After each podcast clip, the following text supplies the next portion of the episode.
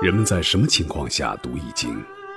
当你身处困境之中，当你以往所学的全部书本知识和你所积累的全部人生经验都不能让你走出困境时，易经能够给你意想不到的智慧和忠告。欢迎您收听由北京周易研究会创办人徐坤教授主讲的《六十四卦与人生》。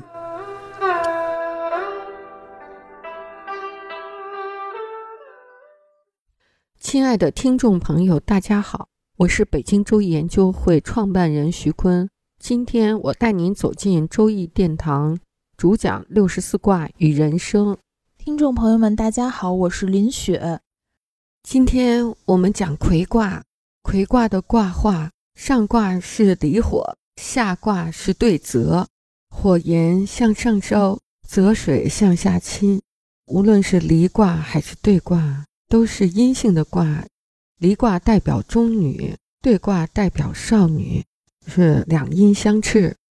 卦画的画面呢，就是火向上延，水向下流，两相相背，是一种反目的样子。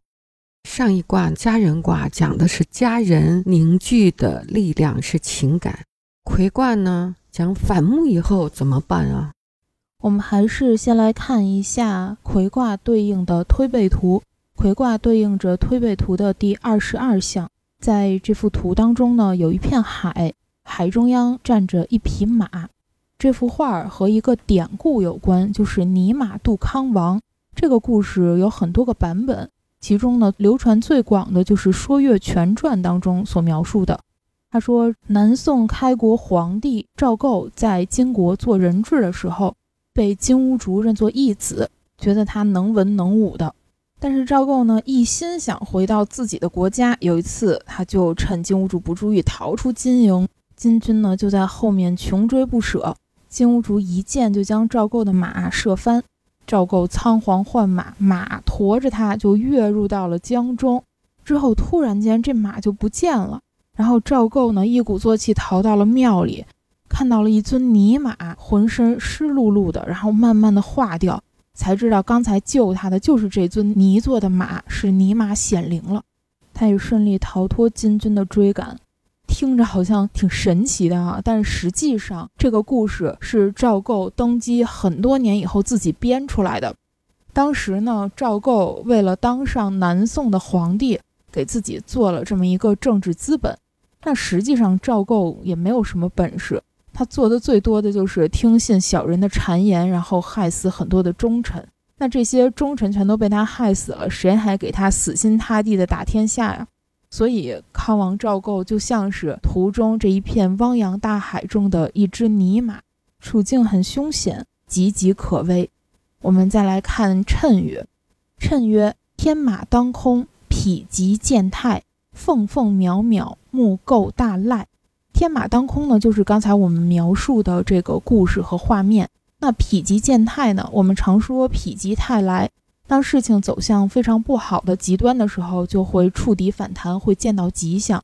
其实宋朝和赵构本人的命运都可以用否极泰来来形容。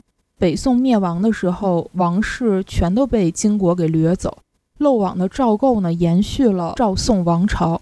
赵构建立南宋之后，一直是向金国摇尾乞怜，又割地，又赔钱，又送劳动力，就希望金国能放他一马。但是哪有这种美事儿啊？金国呢，还是穷追不舍。结果在这个追逃过程当中，赵构被吓到了，因为惊吓过度，从此也失去了生育的能力。之后一路逃窜，在海上逃了四个月，都不敢登岸。直到金兀术被韩世忠和岳飞打败北撤，赵构才开始否极见泰。凤凤渺渺是指什么呢？凤凤就是指岳飞，因为飞的简体字呢就特别像双飞的鸟那个形啊。岳飞字鹏举，鹏也是传说中的百鸟之首，又是凤又是鹏的，哎，就描述的是岳飞。渺渺呢，则是说水势盛大，对应着当时的这个历史环境啊，就是祸水汪洋。那这一句指的就是南宋以岳飞为代表的主战派、抗金派和以秦桧代表的投降派之间的斗争。岳飞遭祸水，进一步喻指岳飞被投降派所害。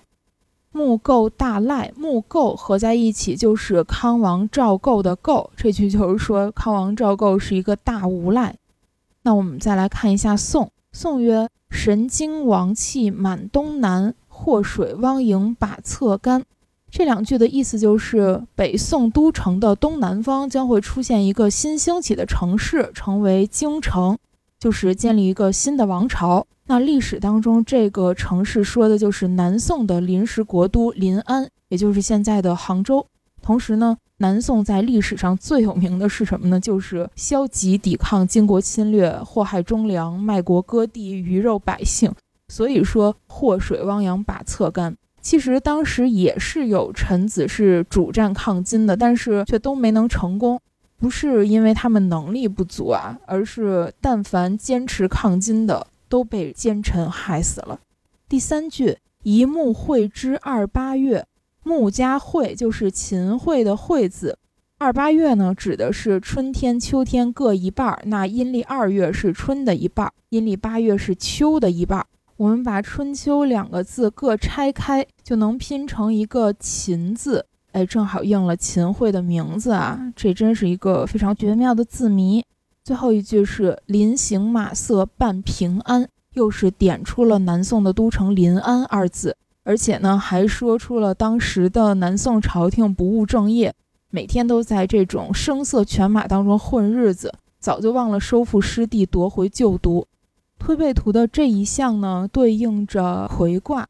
魁卦就指离火向上，对泽向下，上下相违不得正，那指的就是气运欠佳，水火不容。也正是喻指了南宋的主战派和主降派之间的斗争，你死我活，水火不容。其实，在赵构继位之初呢，这两派还是互相牵制着，但慢慢的，因为有赵构撑腰，所以投降派一直占了上风。结果就发生了很多我们耳熟能详的陷害忠良的故事。李纲力主抗金，七十七天被罢相，流放南方；请愿抗金的领袖陈东、欧阳彻被杀。岳飞抗金廉洁盛世之下，准备直掏黄龙的时候，怎么样呢？被十二道金牌召回。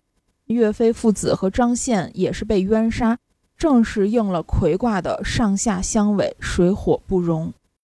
推背图也讲的是君臣反目哈，那君臣反目、夫妻反目、领导和员工之间反目，该怎么办呢？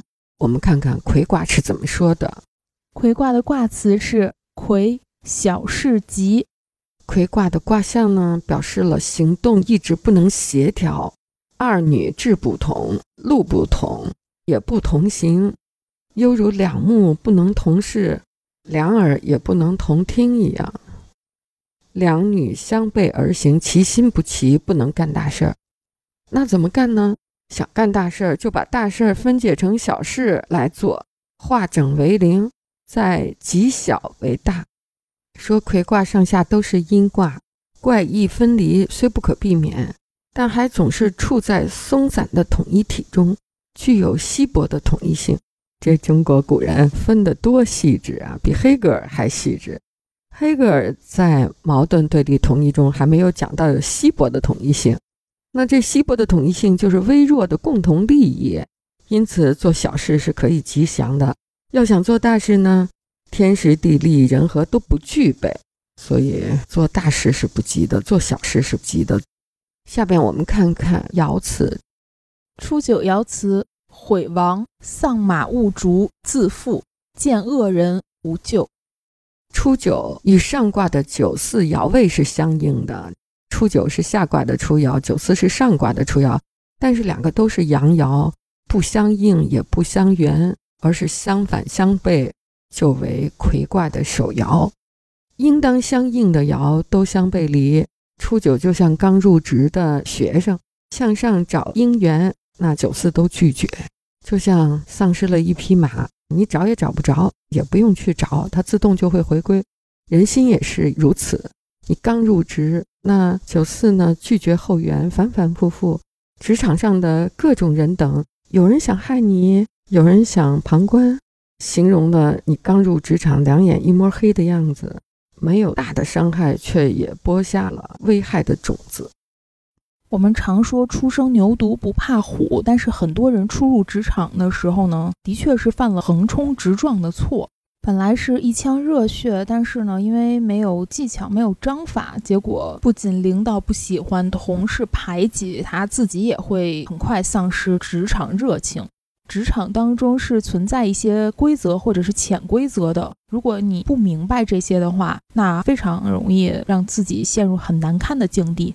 所以，懂得一些初入职场的技巧，这样才能够更好的立足。那初入职场必须明白的三件事，第一件是什么呢？就是要快速的熟悉公司内部的权力结构。这个权力结构就是说，你公司的那个金字塔顶尖上是谁，是谁说了算。然后是金字塔的第二层，公司内部有几个权臣，分成了几个派系。我们之前讲过如何站队的话题啊，其实，在初入职场的时候，分清派系，正确的选择是否要站队，要站在哪一队，都是非常重要的。你要是没有这个眼力的话，一进公司就和领导非常不喜欢的一派人打得火热，那肯定领导会自动把你划分到那一派里，那一定会处处排挤你。我们讲历史长河当中，改朝换代时候站队是关系着朝臣的命运。那进入公司之后的这个站队，就关系到你的成长和升迁，也是你职场上的命运。所以初入职场真是不能蛮干啊！一进去一腔热血的往前冲，这真的挺危险的。新人初入职场需要掌握的第二点，就是你要明确的知道这个公司最需要的是什么。可能是某一种技术，也可能是某一种能力，或者是某一项资源。当然，作为新人，我们不可能马上的就去获得这样的一个技术，或者是能力，或者是资源。但是，你可以让自己不断的去努力，朝着这样的一个方向去靠拢，因为这个东西它是公司存在发展的一个命脉所在。你只有掌握了这个命脉是什么，你才能够让自己处于不败之地。就是我们经常说的有职场竞争力，比如说像我们爱心传递热线，主要做的都是一些公益的项目，那我肯定需要的是一些策划执行类的人才。我曾经带过一个刚毕业的大学生，他最大的能力所在就是打印、复印、扫描。哎呀，那个打印机玩的真的是，反正比我是溜多了。但是你说这样的一个人，我怎么能教给他一些很重要的事情呢？我教给他，他也干不了啊。他在我们机构当中存在的意义有多重要呢？真的是，如果你找不到这个机构或者是公司的核心的需求或者资源的话，那真的是白努力了。就跟你进一个销售公司，然后天天去给人家收发快递、点外卖一样。他公司裁员，第一个考虑的肯定就是这类人，他永远进入不了这个公司的核心层。第三呢，是你要找到你和你领导之间的契合点。他喜欢什么类型的处事风格，那你就用什么风格来处事。这个时候不要说我是一个有性格的人，我就必须要怎样。你人在职场当中，你的直属上司掌管着你的百分之九十九的职业生涯的命运啊。